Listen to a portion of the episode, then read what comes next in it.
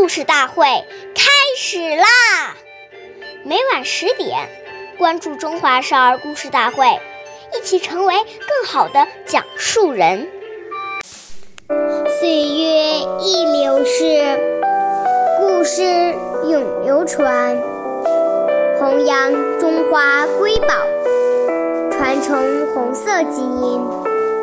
我是中华少儿故事大会讲述人。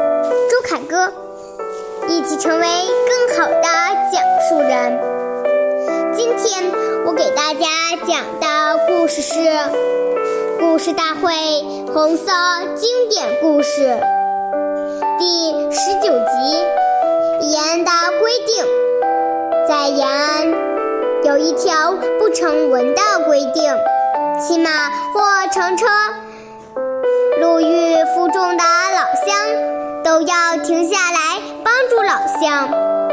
总司令朱德爷爷骑马从桥桥沟回延安，路上看到一位老乡背着一袋粮食，艰难地走着，于是翻身下马，让老乡把粮食放在马背上。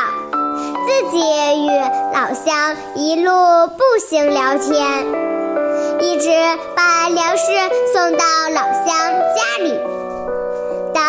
老乡得知是朱德总司令的战马帮他拉粮食时，感动的说不出话来。谢谢大家收听，关注中华少儿故事大会，一起成为更好的。讲述人，我们下期节目。